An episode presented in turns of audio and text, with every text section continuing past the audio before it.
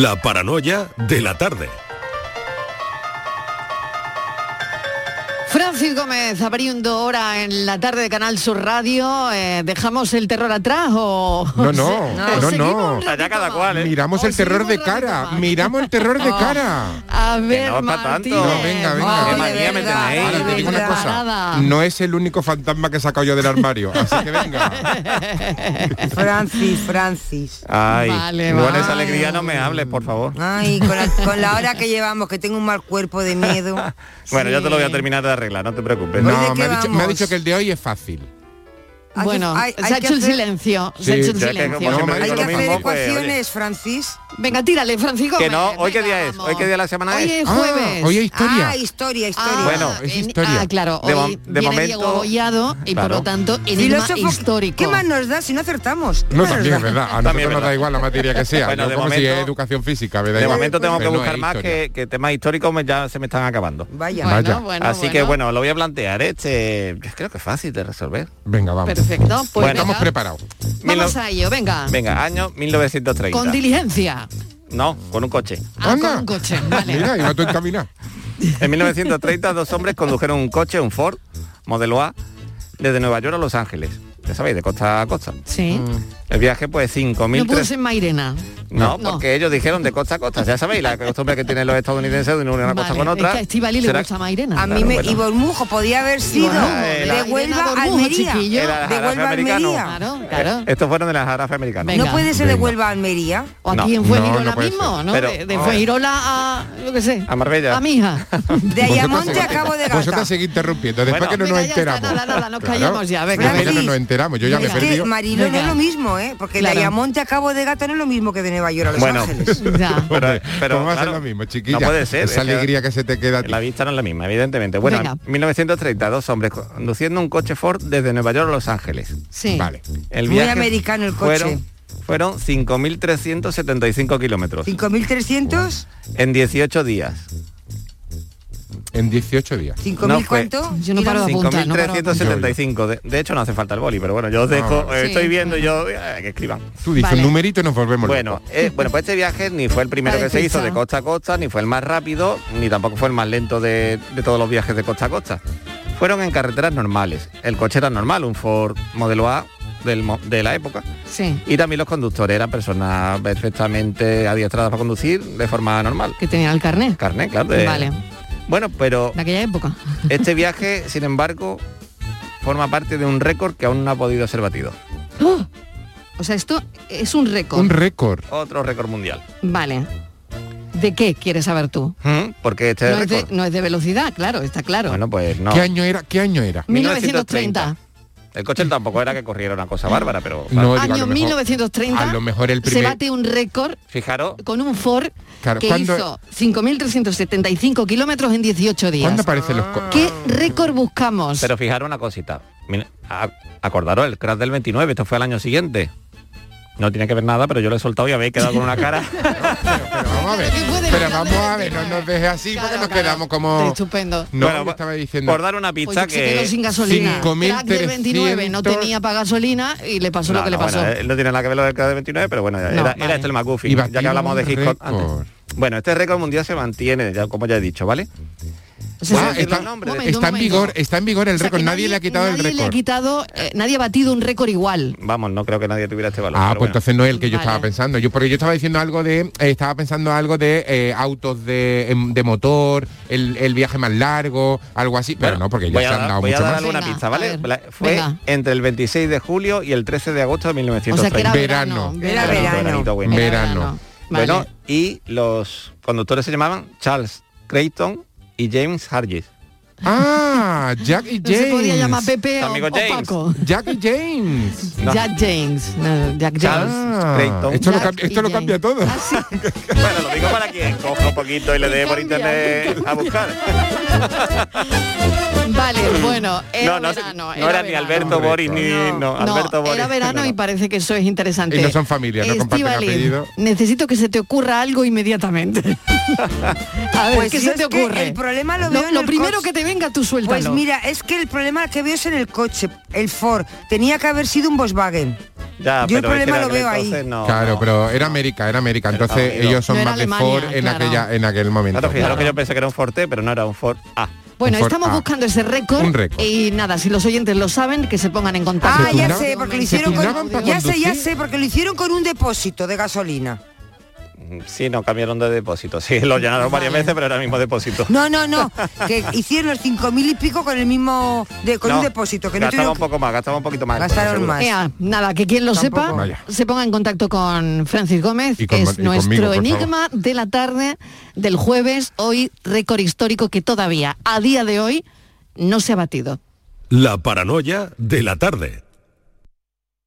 Canal Sur Radio, Sevilla. Estrés, reuniones, planificaciones. Respira. Si eres autónomo, en Caja Rural del Sur te ofrecemos la tranquilidad que necesitas. Cuéntanos tu caso y nos encargaremos de todo. Te esperamos en nuestras oficinas. Caja Rural del Sur. Formamos parte de ti. Bienvenidos a Sacaba. Mil metros de electrodomésticos con primeras marcas. Grupos Whirlpool, Bosch y Electrolux. Frigoríficos, lavadoras, hornos, vitros. ¿Quieres más? Aires acondicionados, aspiradoras, pequeños electrodomésticos. Y financiamos en 12 o 20 meses sin intereses solo tú y Sacaba. Tu tienda de electrodomésticos en el Polígono Store en calle nivel 23. Ven a ver nuestra exposición y sus 25 años de experiencia. Sacaba. ¿Conoces un taller de confianza? Claro, Vía al Sur, taller especializado en carrocería, mecánica y electricidad, que trabaja con todas las compañías. Además, ahora te regalan un chaleco sin mangas con cualquier reparación. ¿Y sabes dónde está? En Alcalá de Guadaira, calle La Red 92 para cualquier reparación y en Avenida Fernández Murube 18 solo para carrocería. Vía al Sur, el taller de tu vehículo. Aquadeus, ahora más cerca de ti, procedente del manantial Sierra Nevada, un agua excepcional en sabor, de mineralización débil que nace en tu región. Aquadeus Sierra Nevada es ideal para hidratar a toda la familia y no olvides tirar tu botella al contenedor amarillo. Aquadeus, fuente de vida, ahora también en Andalucía. Mira, mira qué patatas he comprado. No, que no te engañen. Exige patatas nuevas. Ya están aquí, de nuestra tierra. Piel fina. Y cuando la fríes o cueces, mmm, no te defraudan. Compra patata nueva, de nuestra tierra, recién cosechada, sabrosa al cocer y clara al freír. Nuestra patata.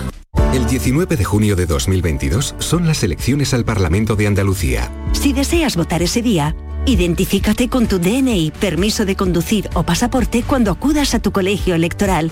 También puedes ejercer tu derecho al voto por correo. 19 de junio de 2022. Elecciones al Parlamento de Andalucía. Infórmate llamando al teléfono gratuito 919-0622 o entra en eleccionesparlamentoandalucía2022.es. Junta de Andalucía. El cupón ha cambiado, puede tocar por los dos lados. Y si lo miras con cariño, ahí va, qué bonito. A mucha gente vas a apoyar. Por los dos lados puedes ser ganador. Colaborando con la gente, la ilusión es mayor. Nuevo cupón diario. Ahora de lunes a jueves con premios a las primeras y a las últimas cifras. Además tiene un primer premio de 500.000 euros al contado. A todos los que jugáis a la 11, bien jugado. Juega responsablemente y solo si eres mayor de edad. En Canal Sur Radio, por tu salud, responde siempre a tus dudas. ¿Qué está pasando en la atención primaria? ¿Por qué han quedado sin escoger 200 plazas de médicos de familia en la última selección MIR cuando tantos profesionales hacen falta en primaria? Entre otros asuntos, médicos de familia debaten sobre estos temas en el Congreso de una de las sociedades andaluzas más numerosas y este programa va a estar con ellos y con tus preguntas en directo. Envíanos tus consultas desde ya en una nota de voz al 616-135-135. Por tu salud, desde las 6 de la tarde con Enrique Jesús Moreno. Quédate en Canal Sur Radio, la radio de Andalucía. La tarde de Canal Sur Radio con Mariló Maldonado. Para mí era un milagro de Dios que yo me encontré con él después de tantos años. Era un sueño para mí. No pensé ese punto que él tendría a buscarme. Pero en mi corazón él estaba, él es un pequeño misionero para mi vida. Así lo he repetido, tenía seis meses. Yo sentí, no lo reconocí, porque pasan años. En mi corazón lo tenía él porque un amor tan, no sé cómo de niño yo manejar, porque era una etapa que yo estaba triste de haberle perdido a, a mis hijos. Entonces, él llegó como un regalo de Dios, esta familia de Suecia. ¿Qué convierte una historia como esta en viral? Pues lo que están escuchando, sencillamente, la búsqueda de un hombre de 51 años a la persona que lo estuvo cuidando cuando era pequeño. Ana Jiménez era su cuidadora, la han escuchado, y Juan Johnson está hoy con nosotros para contarnos esta historia y parte de su vida que hemos descubierto a través de que su historia desde el 29 de abril está dando vueltas por internet, se hizo viral, pero hemos descubierto también eh, a un hombre que ha conseguido lo que buscaba. Qué interesante es eso, Juan, bienvenido. Hola, muchas gracias. Un Gracias gusto por estar aquí. acompañarnos. Oye, ¿qué, ¿qué sientes? A mí se me pone el vello de punta con tu historia, ¿no? Porque querías buscar a Ana Jiménez. Esta mujer te había cuidado de pequeño, te había cuidado en Bolivia, em, donde vivías con tus padres porque eran misioneros. y bueno, pues vivíais allí, ¿no? ¿Y qué pasó con esa relación para que con 51 años tú removieras cielo y tierra para encontrar a esta mujer? Sí, claro, yo tengo el privilegio de haber crecido en Bolivia y parte de mi identidad como persona es que yo crecí ahí, así me suelo presentar. Eh, tú me has llamado Juan, pero todos me conocen por Juanito y Juanito viene desde que yo vivía ahí, crecí en Cochabamba. Aquí en Andalucía funciona muy bien también y también especialmente viniendo de Fuengirola. Pero la cosa es que hace cinco años fue la primera vez que volví a Latinoamérica desde que yo había dejado ahí con seis años. Y yo creo que eso abrió algo en mi alma, de una necesidad de realmente reencontrarme con de donde había salido y, y especialmente mi, mi niñera, porque en todas las fotos este- he visto a Ana que me ha cuidado y, y yo tengo recuerdos de ella, pero no son muy fuertes, eh, pero recuerdo amor, recuerdo cuidado. Ella me llevaba como una buena boliviana y detrás en la espalda cuando hacía las Ella cosas en llevaba, casa. Claro, te llevaba como, como con, con un ah, Sí, con un manto, ¿no? Con sí. un manto. Detrás en la espalda. o sea Y tú que- recuerdas eso perfectamente, ir, ir en su espalda. Claro, a veces, como niño, a veces te, se mezclan tus memorias con las fotos que ves también. Eh, pero de todas maneras, eh, ha sido algo que ha sido parte de mi vida, parte de mi identidad. Yo soy andaluz con raíces en Cochabamba. Eh, pero entonces, ¿Y claro, originario de? Originario de. yo soy sueco de nacimiento, pero mi culpa no es. Así fue. Es- Maravillosa soy de la Laponia, mezcla. soy del bien norte de Suecia. De Laponia. Sí, O sea, sí, es, sí. pues es maravilloso ser de Laponia, hombre. Así, así es. Pero tú quieres ser de Bolivia. O de Fuengirola. No sé, hombre, yo, uno es ahora mi identidad es ser andaluz Claro. y me encanta esta tierra. Pero sí es parte de mi identidad de donde vine, en Bolivia, en. Cochabamba.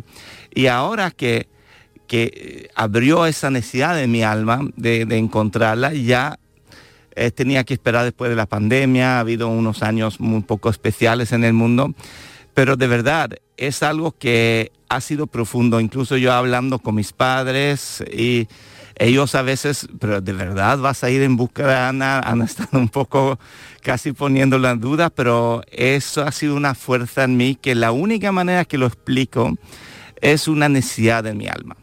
Es la ahora después lo puedo entender más. Y es porque, Después de verla. Eh, Claro, O sea, y después también de haber movido cielo y tierra, de haberla Claro. encontrado, de haber hecho el viaje de nuevo, para encontrarla, has entendido cosas de ti. Has Claro. entendido por qué querías hacerlo. Sí, y mi conclusión después es porque la historia es como ella dijo aquí al principio, es que ella antes de llegar a nuestra familia eh, estaba muy enferma y todos pensaron que iba a morir. Su marido había muerto en un accidente de trabajo y tenía dos hijas de un año y de cuatro años, dos niñas. Y como todos pensaron que iba a morir, eh, una de las opciones que salió fue dar estas niñas en adopción y ella dio estas niñas en adopción. Pero claro, después Ana se puso bien, Sobrevivió. Sobrevivió y se puso bien, pero claro, ya con un dolor que no tenía ningún acceso a sus hijas. Perdió a sus hijas. Claro, porque los dio de adopción, entonces no tiene ya ninguna... Nunca, nunca encontró a sus hijas. Ha tenido contacto con una, pero hace mucho tiempo y muy brevemente porque no saben español, no saben Mm. castellano. Eh, pero O sea, se fueron del país, ¿no? Se claro, fueron de Bolivia. ellos, sí, ellos se fueron y llegaron a familias suecas. o sea, Eh, fueron dadas en adopción. fueron dados en adopción, porque eso era el contexto que ella tenía y ella lo vio también como la mejor opción porque no tenía casi ninguna esperanza de vida. Y a lo mejor el sistema en los 70, el sistema social en Bolivia no era Claro, claro. una buena opción. Sin duda. Y entonces vieron eso como una mejor opción para dar un futuro para sus hijas. Fíjate qué tragedia y lo que, lo que ha vivido esta mujer, ¿no? Que probablemente cuando tú llegas a su vida, Claro. Su vida cambia de alguna manera, ¿no? Es eso lo que me he dado cuenta ahora. Como el significado que a lo mejor que yo tenía, que hablar de mí mismo me siento raro, pero en el contexto este que cuando ella llegó a nuestra familia, un año y medio después de haber perdido sus dos hijas, llego yo en su vida. Porque yo tengo un hermano y una hermana mayor, pero ellos tenían edad para ir al colegio, pero yo estaba con Ana todo el día. Y, ah, y por eso a lo mejor hay una conexión ahí entre yo y ella que a lo mejor ningún otro del resto de mi familia tiene o tenía. Y a lo mejor fue esto lo que despertó esta necesidad en mi alma a reconectar con ella. Y a lo mejor en su vida, ahora que aparezco en su vida, es casi como cuando un hijo vuelve a nacer. No sé. Pero eso fue la sensación. La reacción de Ana la hemos oído al principio, pero yo quiero que ahora oigan de nuevo su voz porque en el contexto eh, van a escuchar y darle mayor significado a lo que dice. Para mí era un milagro de Dios que yo me encontré con él después de tantos años. Era un sueño para mí. No pensé ese punto que él vendría a buscarme. Pero en mi corazón él estaba, él es un pequeño misionero para mi vida. Así lo he repetido tenía seis meses. Yo sentí, no lo reconocí, porque pasan años.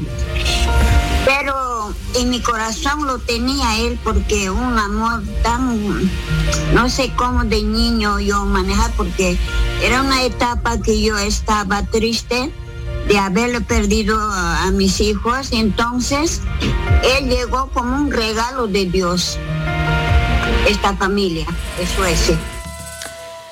Lanzó Juanito una campaña en internet para juntar fondos que tituló Encontrando a Ana y con ayuda em, pues de tu hijo, de tu familia, al final eh, aterrizas en Bolivia.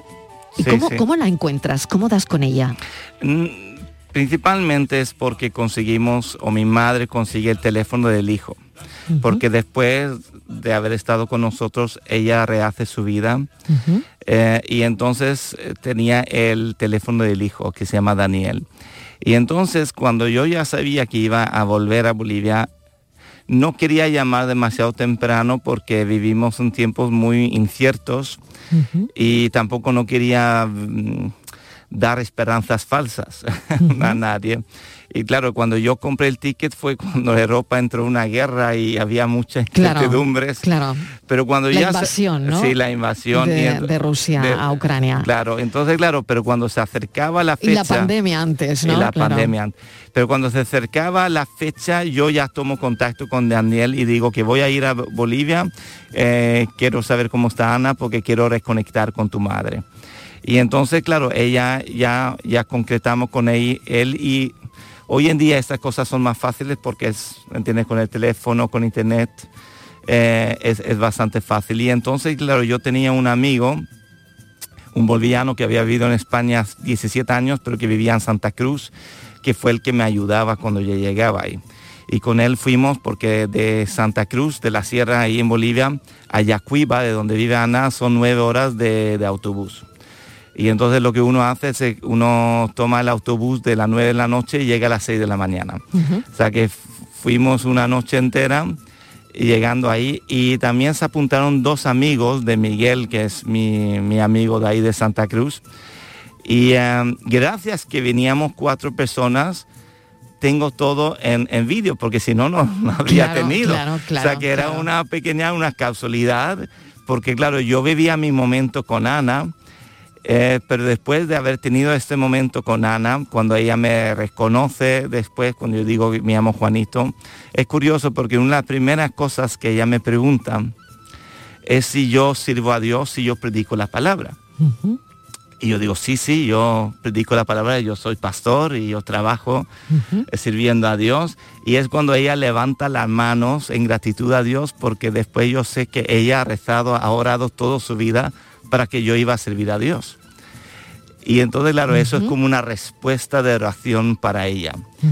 Eh, y entonces, claro, después de, de este tiempo, después la sacamos a comer y hablando de el- los fondos que había recaudado, porque yo soy nuevo en esto, de las redes sociales. Sí, bueno, y- 3,6 millones de visitas en TikTok. Sí, ya, pero eh, esto fue anteriormente, antes, antes del viaje.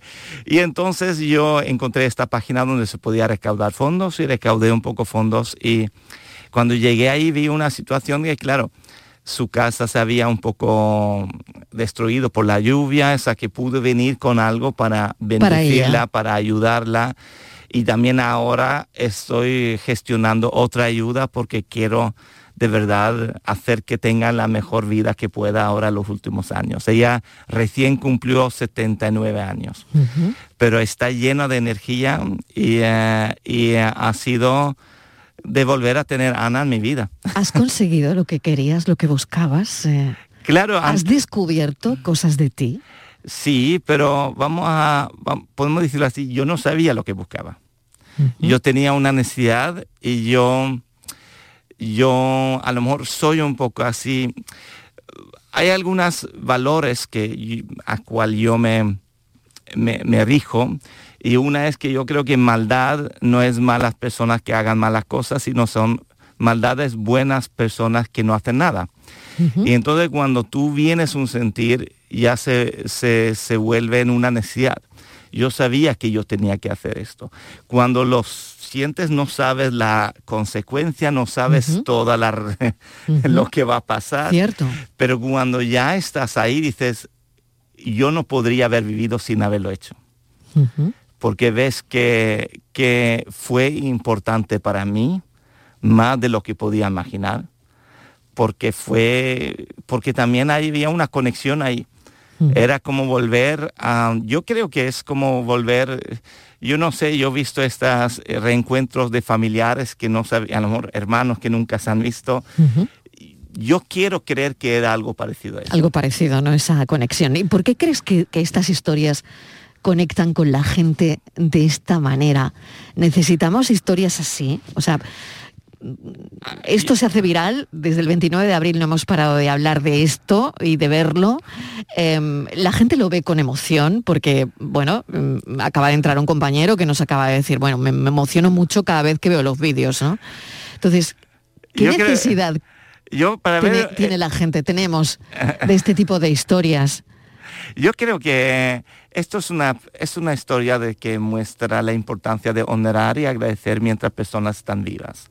A veces tenemos una costumbre de hablar y reconocer personas cuando ya no están con nosotros. Y creo que esto es una cosa, pero para dar un trasfondo a, lo viral es que hay muchas casualidades, porque yo hice este vídeo muy rápido en el autobús de vuelta de Yacuiba a Santa Cruz para subirlo a mi Instagram y mi Facebook. Y muy bien, porque hay mucha gente aquí en España que querían saber cómo iba el reencuentro con Ana, estaban muy envueltos y muchos se emocionaron. Y ya está, pero se quedó en eso. Después de un día y medio después, cuando yo estoy en el aeropuerto en Santa Cruz para volver y embarcar para volver a Madrid o a España, entonces yo me digo a mí mismo, tengo una cuenta de TikTok medio abandonada, yo el, re- el- el TikTok no entiendo, no entiendo cómo funciona. En el confinamiento empecé y pongo algunos vídeos de ánimo y motivación, pero estaba un poco frustrado con esta red social. No entiendo cómo funciona. A lo mejor tenía 70 seguidores, pero yo como soy muy así de... Eh, sentí que hace una manera, hoy yo tengo, tengo 70 seguidores, tengo que volver a poner un vídeo y sientes como una necesidad. Como una necesidad, ¿no? Pero entonces, claro, cuando yo lo subo ahí en el aeropuerto de Santa Cruz, yo no sé, tú, no, sé si te acuerdas esta película de comedia romántica de Sandra Bullock, hace muchos años, que se llamaba Mientras dormía. Sí, algo, sí, sí. sí, sí. Yo y mi mujer somos de comedia romántica, de antiguas, ¿no? Y entonces, claro, así me sentí, que mientras yo estaba en el avión, hice escala en, San Paulo, y hasta que yo llegué en Madrid, a 16, 17 horas después, todo había cambiado. Todo había cambiado. Tú no sabías lo que mm, estaba pasando porque estabas volando y el vídeo se iba viralizando. Claro. En esas horas Tres millones y medio de seguidores. Claro, entonces cuando yo llego a cuando yo llego a Madrid y levanto, abro el teléfono, yo me quedo un poco shock porque parece que sale humo del teléfono porque llegué de, de 70 seguidores a más que 20 mil seguidores. Ahora hay mucho más, pero ahí en este pequeño lapso de horas y entonces tenía más que 2 millones de visualizaciones. Y claro, y cuando yo llegué a Málaga aquí, vine con el AVE a Málaga a las 2 de mediodía, ya estaban buscándome canales de, televisión, de, Bolivia. O sea que la primera noche, de entre 4 de la madrugada a las 6 de la madrugada, estoy en dos canales de bolivianas de televisión. De televisión en Bolivia. Y yo digo, mi, familia está durmiendo, ¿dónde me meto? Me meto en mi cocina ahí medio escondido, hacer la conexión. Y, y claro, tú vives aquí y no entiendes lo que está pasando allá, ¿entiendes? Pero claro, por mis amigos, yo creo que, yo no sé, pero claro, una cosa que mis amigos me han dicho que la figura de la niñera, o la nana, como se dice mucho en Latinoamérica. la tata, que La tata también, la tata, nunca ha sido honrada. Nunca ha sido reconocido y y a lo mejor porque me escriben tatas de medio mundo ahora. Qué bonito de verdad, Juanito. claro, pero eso no fue mi intención. Te escriben tatas de medio mundo. Sí, ellos tenían este, cuidaba este hijo con tanto amor y me escriben, sí. Pues se me pone el vello de punta, de verdad, ahora mismo, porque es, es verdad lo que dices, ¿no? Eh, ese reconocimiento mm, a las tatas, sí. a estas personas que han cuidado de los hijos de otras personas. Y que han cuidado con tanto cariño, con tanto amor, dándolo todo. Y es verdad, ¿eh? es verdad que se quedan en el corazón y que forman parte de, tu vida, de tu infancia, forman parte de lo que eres, ¿no? Como persona, en lo que te conviertes probablemente, porque son las que eh, te conocen mejor, ¿no? Claro. Porque yo sé que mis padres eran, claro... Misioneros, tus padres eran misioneros, ¿no? Sí, mi padre trabajaba mucho en las montañas, en los Andes, trabajaba con avionetas, porque es la mejor forma de, de, llegar a diferentes lugares. Y mi madre, que es enfermera, trabajaba en muchos programas de vacunación. que ahora es de moda otra vez, pero, pero en los 70 Bolivia era el segundo país más pobre del mundo, o sea que era eh, había mucho trabajo y, yo entiendo que Ana hizo un, fue de gran ayuda y, sí, yo creo que fue algo especial en ese sentido por lo que había pasado en la vida de Ana antes y también por la situación de mis padres que son muy generosos. A esta hora la verdad es que pasa gente maravillosa por aquí que nos cuentan historias mm, increíbles, pero la verdad es que la tuya, Juanito, es muy especial. Es una historia de verdad. Y aquí vivo los boliches. Muy especial y, me encanta tenerte entre nosotros, que te sientas andaluz. Y, bueno, yo sé que en la mañana tienen una tertulia. Eh, daré tu nombre porque le daré tu nombre a mi gorra, eh, porque eh, hay una tertulia de gente que no vive en, que vive en este país, pero que es de fuera.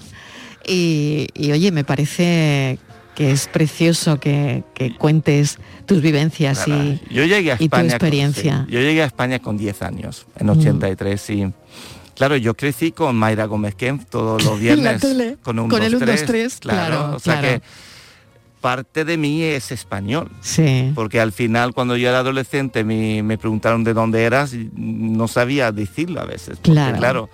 Claro. Pero te forma la vida, pero yo a lo mejor mi adolescencia era familiarmente más escandinavo, pero socialmente muy español. Muy español y muy andaluz ahora. Sí. Juanito, te agradezco tu historia. Me quedo, eh, pues bueno, eclipsada con, con Ana, con, con que hayas ido y, y luego cómo ha conectado esta historia con la gente, ¿no? De, de todo el mundo, porque claro, cuando se viraliza una historia así, no, no lo hace, ¿no? A todo el mundo y, y de hecho está muy bien que recibas ahora mensajes de, de todas las tatas del mundo, ¿no? Que me ha llamado mucho la atención. Gracias, Juanito, de verdad, por, por la historia. Juan Johnson, eh, ha sido un placer escucharte. Pues un placer estar aquí para lo que queráis. ¿eh? Gracias.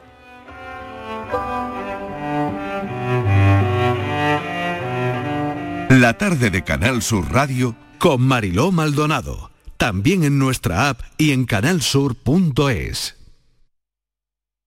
Sevilla. Canal Sur Radio. En The Implant queremos que tengas la sonrisa más bonita. Por eso, en colaboración con la marca de ortodoncia invisible más importante a nivel mundial, hemos organizado los Días de la Sonrisa. Solo tres días con plazas limitadas, donde podrás conseguir tu tratamiento de alineadores invisibles con 900 euros de descuento. Además, un estudio de ortodoncia con simulación de resultados gratuito para ti. Pide tu cita en theimplant.com. Recuerda, solo tres días, plazas limitadas.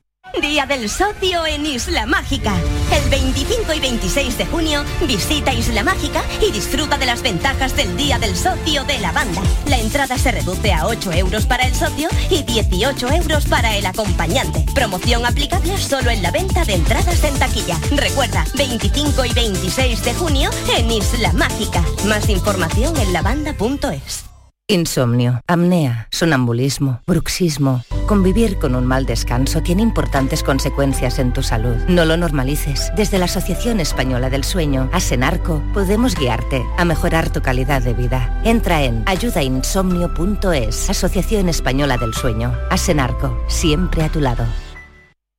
Es el momento de ahorrar hasta un 70% en tu factura de luz. Este mes de mayo Social Energy presenta grandes descuentos en instalaciones premium en Face, con 25 años de garantía. Atrapa el sol con Social Energy y aprovecha las subvenciones. 955-441-111 o socialenergy.es. La revolución solar es Social Energy. Lo hago por tus abrazos, por nuestros paseos, los viajes y conciertos juntos, por tu sonrisa y por tus besos. Lo hago por seguir cuidándonos. Llevamos dos años luchando para frenar la COVID-19. Ahora más que nunca la responsabilidad es de todos. Actuemos con precaución y prudencia. Está en nuestra mano mantener todo lo construido. Junta de Andalucía. ¿Puedes imaginar ver a tu artista favorito tan cerca en concierto? Solo en Concert Music Festival puedes hacer que esto ocurra. Sebastián Yatra en concierto en Concert Music Festival el 17 de julio. Entradas a la venta en Ticketmaster. Vive una experiencia única. Sebastián Yatra en Concert Music Festival Chiclana de la Frontera el 17 de julio. Patrocina Finetwork, patrocinador principal Lenovo. El 19 de junio de 2022 son las elecciones al Parlamento de Andalucía. Aunque vivas lejos de tu pueblo, de tu tierra, de tu ciudad, nada te impide votar. Sigue las instrucciones de la Oficina del Censo Electoral. Si estás inscrito en el CERA, puedes cumplimentar el impreso de solicitud que encontrarás en www.exteriores.gov.es. Remítelo hasta el 21 de mayo a la Oficina del Censo Electoral y te enviarán la documentación para votar. Ahora puedes optar por depositar tu voto en la oficina o sección consular del 15 al 17 de junio o enviárselo por correo certificado hasta el 14 de junio. Para más información consulta www.ine.es o www.exteriores.gov.es. 19 de junio de 2022. Elecciones al Parlamento de Andalucía. Infórmate llamando al teléfono gratuito 919-0622 o entra en eleccionesparlamentoandalucía2022.es. Junta de Andalucía.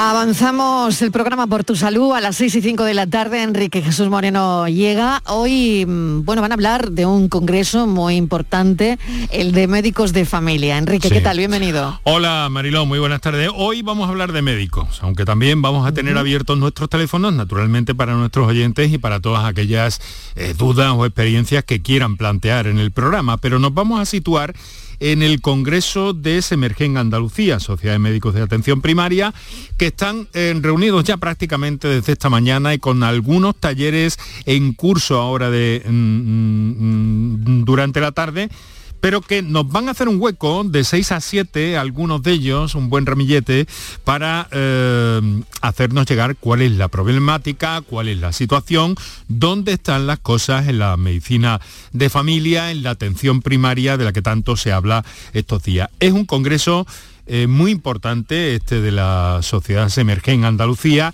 y donde, bueno, naturalmente que vamos a, saludar a su actual eh, presidenta, la doctora Rosa Sánchez, que trabaja en el Centro de Salud de Ciudad Jardín en Málaga. Vamos a hablar con nuestro querido Juan Sergio Fernández, que es médico de familia del Centro de Salud de Armilla, en Granada, y eh, también con la reciente vicepresidenta de esta, de esta sociedad que nos acompañará la doctora Ana Cabrerizo del Centro de Salud Caserío de Montijo. Y también con algunos más que nos iremos encontrando en el camino. Mariló, hoy medicina de familia, medicina de atención primaria en una jornada en la que, como sabes, eh, prácticamente 200 plazas de los MIR se han quedado vacantes en esa especialidad. Hay que indagar en, el por qué, ¿verdad? Les vamos, a preguntar por ello. Venga, claro que sí, claro que sí, estaré muy atenta. Gracias, un beso, Enrique A ti un beso, Hasta ahora, 6 y 5 de la tarde por tu salud. Disfruta de Andalucía y de la radio hasta enamorarte. Escucha, siente y déjate seducir por una tierra repleta de tradiciones, de una gastronomía de bandera, de patrimonio cultural fascinante y una gente única. En Gente de Andalucía, los sábados y domingos desde las 11 de la mañana con Pepe da Rosa. Quédate en Canal Sur Radio, la radio de Andalucía. La tarde de Canal Sur Radio con Mariló Maldonado. En el foro de Davos le hemos ido contando estos días a los oyentes, ¿no? El Centro Mundial de la Economía y la Geopolítica. Bueno, pues ayer la Casa de Alba daba el salto al metaverso.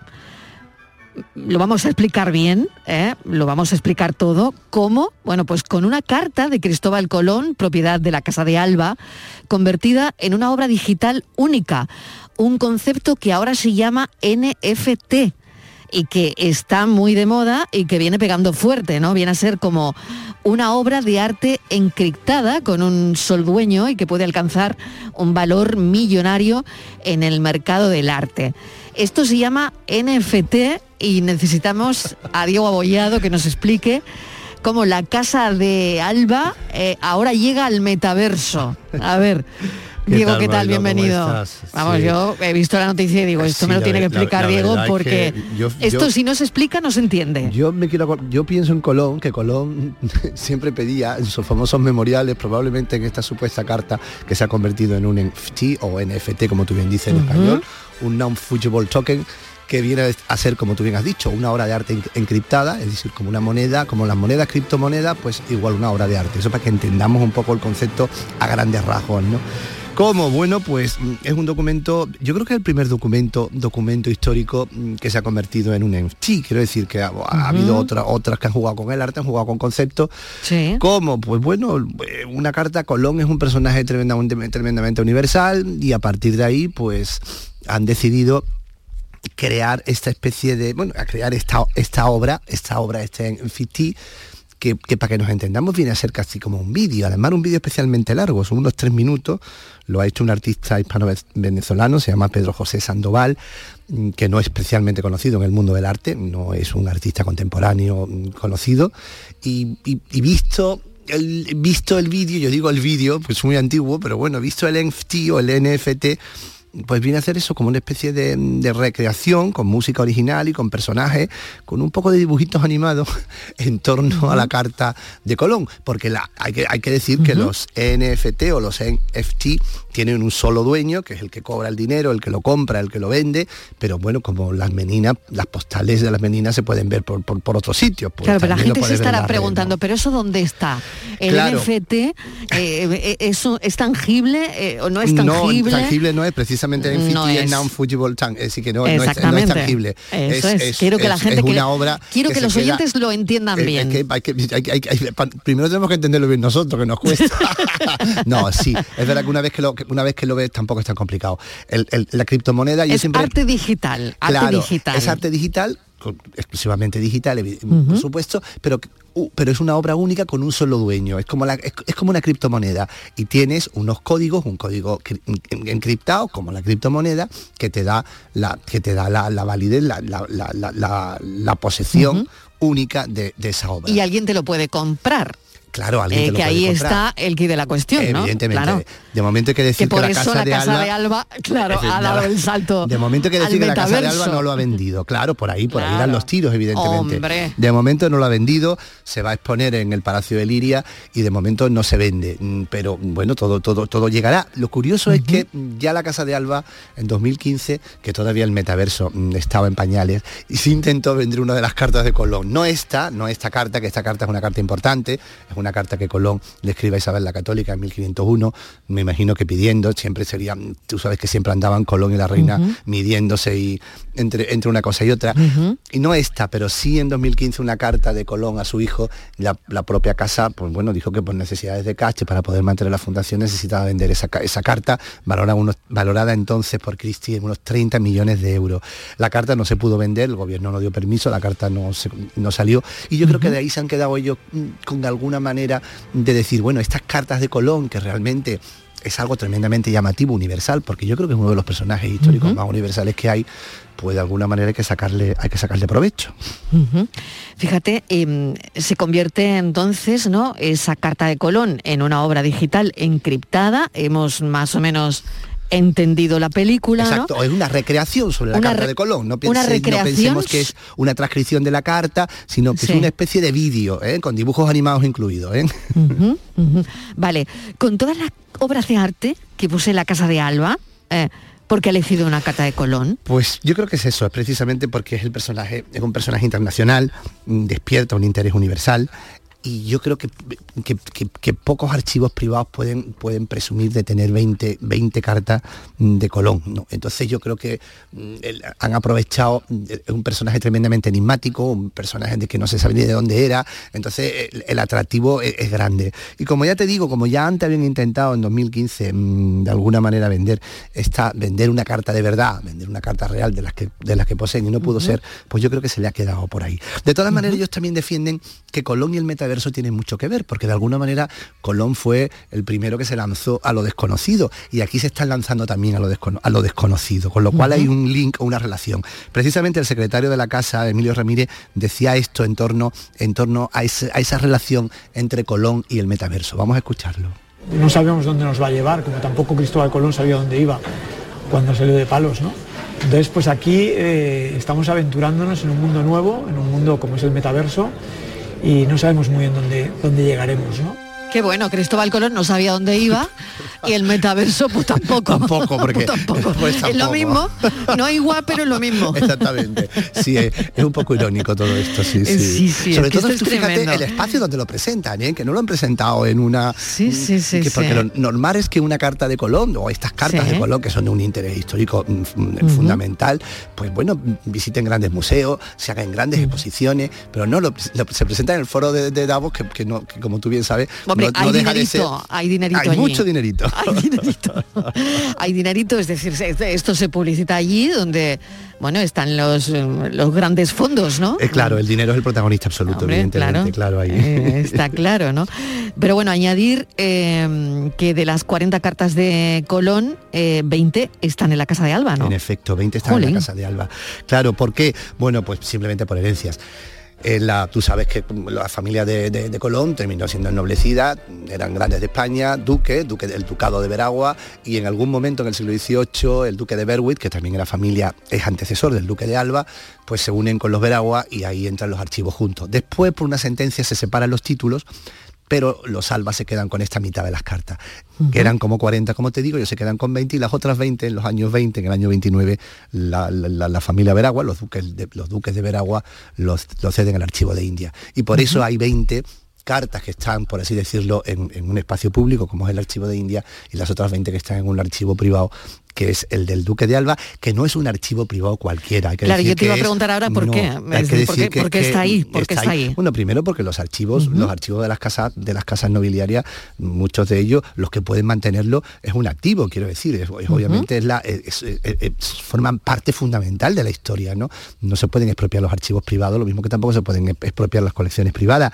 El caso es mantener esos archivos con una dignidad y con, una- con unas condiciones que además esté abierto a los investigadores. La Casa de Alba lo hace y como te digo, es un archivo pues fíjate que ahí está el testamento último de Fernando el Católico, ahí está también otro de los testamentos de Felipe II. Son archivos históricos únicos que los tienen no porque los compraran, sino porque a lo mejor en ese momento el Porque ahí se secretario... guardaron, ¿no? Claro, porque el secretario del- del- de Fernando el Católico era uno de los nobles que después acabó en la Casa de Alba. Entonces, Claro. pues eh, eh, tenía una copia Lo como, tenía como- ahí, claro, claro, evidentemente que tampoco han robado nada, ¿eh? Hay que Sí, también sí, sí. Bueno, eso hay que dejarlo claro, Hay que pensar claro que no han robado nada y que forma parte de su patrimonio y de un patrimonio que es histórico y que es un patrimonio de todos. Lo importante es que ese archivo se pueda ver, se pueda, se pueda ver, se pueda ver para investigadores, evidentemente, se pueda manejar.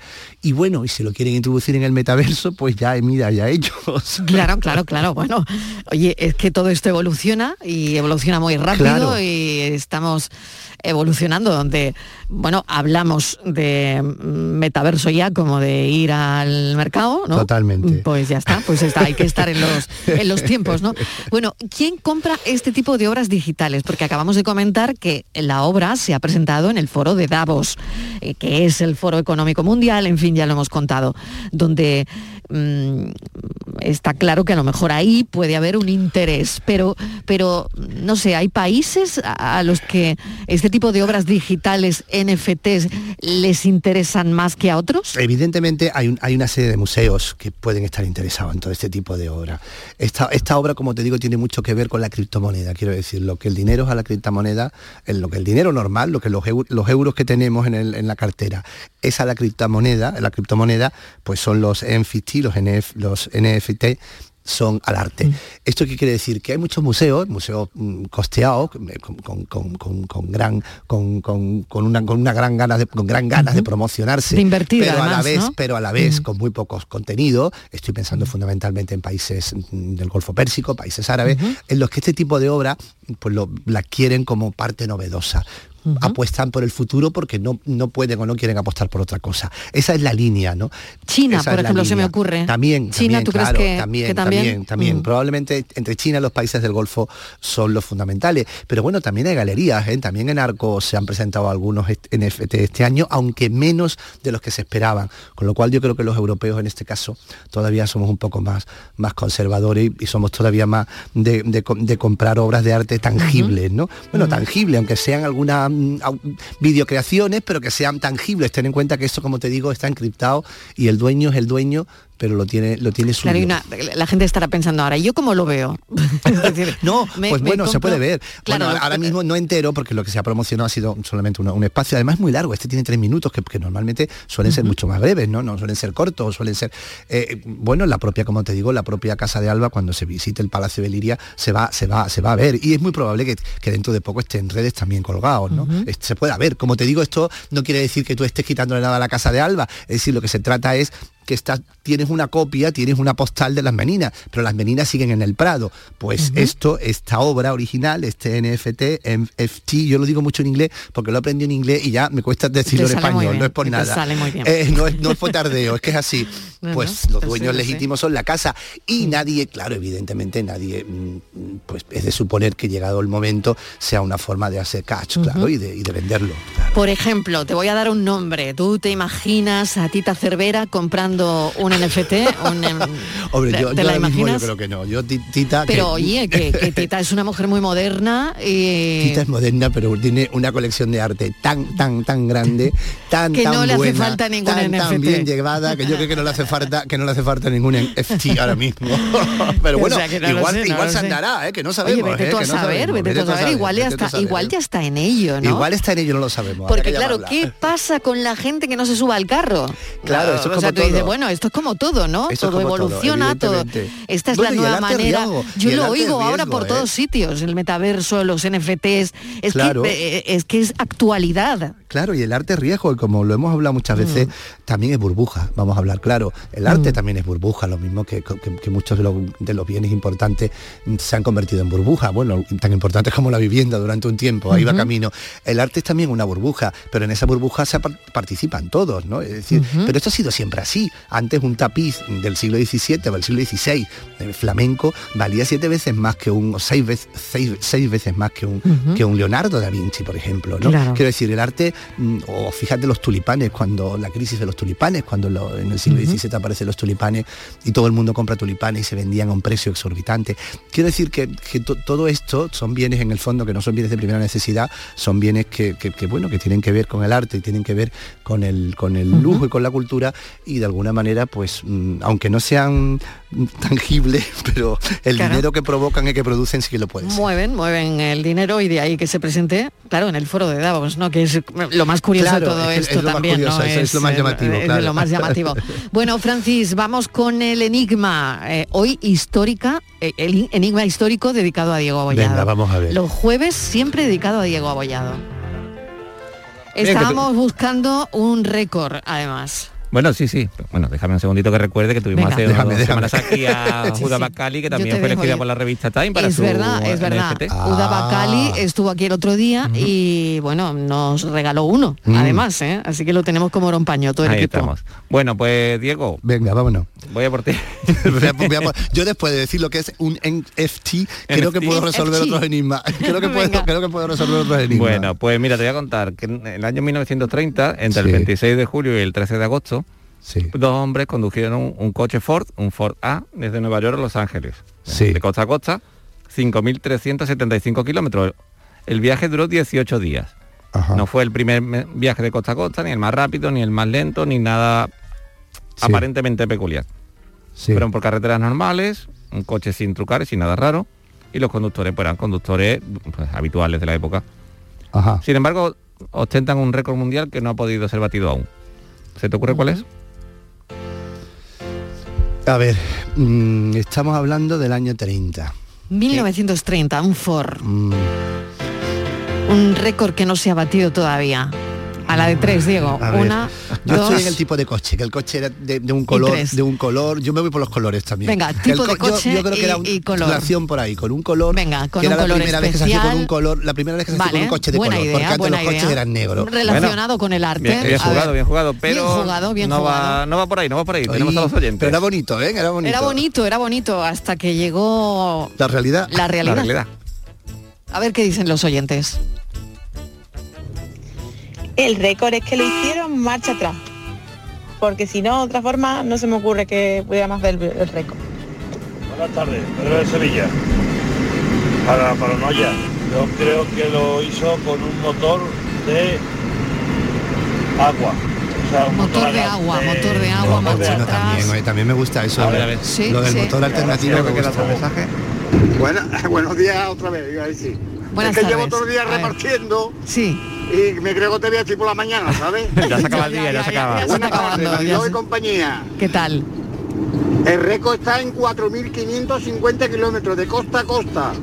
Sí, en Pero los no va por ahí, no va kilómetros. por ahí. En los Mm, kilómetros. tampoco, tampoco. Bueno, han dicho muchas cosas los oyentes. Bueno, pues lo voy a ¿Cómo decir. resolvemos? Resolvemos porque fue marcha atrás tanto la ida como la vuelta. Ese es el récord. Hicieron 5.375 kilómetros marcha atrás. Lo que no sé es nada de sus cervicales. Eso pero bueno, decir, porque vamos, se pondrían un espejo, se pondrían un espejo. Madre mía de mi vida, Diego Bollado, mil gracias. Francis Gómez, gracias como siempre. El récord era que hicieron todos esos kilómetros marcha atrás, pensamos.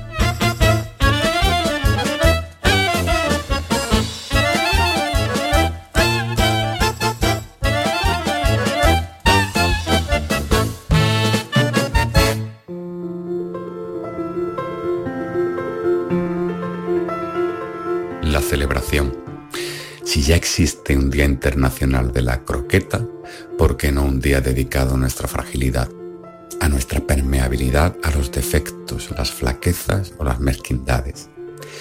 Una jornada en la que podamos mostrarnos como eventuales malas personas, sentir envidia, celos o rencor sin cuestionamientos y hasta con cierto orgullo. Un día para revelar que no soportamos más el dolor, que claudicamos o que estamos muertos de miedo. ¿Por qué no si hasta el galo más irreductible tiene un día de derrota? Un día en que la rendición parece que sabe a gloria si hay un día en que la persona más sabia e infalible se equivoca en un pronóstico por un descuido de su soberbia, si hasta el esclavo más consentido un día muerde con rabia la cuerda que lo sujeta, si hasta la madre más sacrificada e indulgente pierde los papeles y se muestra odiosa y arbitraria, un día mundial para celebrar que de buena gana regalaríamos nuestras virtudes, nuestra integridad, porque sale demasiado caro mantenerlas celebrar nuestra vulnerabilidad como acto de tolerancia con nosotros mismos, con nuestra propia naturaleza imperfecta. Al fin y al cabo, los defectos nos hacen tan nosotros como las virtudes. ¿Por qué entonces ese esfuerzo denodado por esconder lo feo, las taras, si no se nos puede descifrar sin ellas? Es tan infantil como ocultarle a la vida que existe la muerte.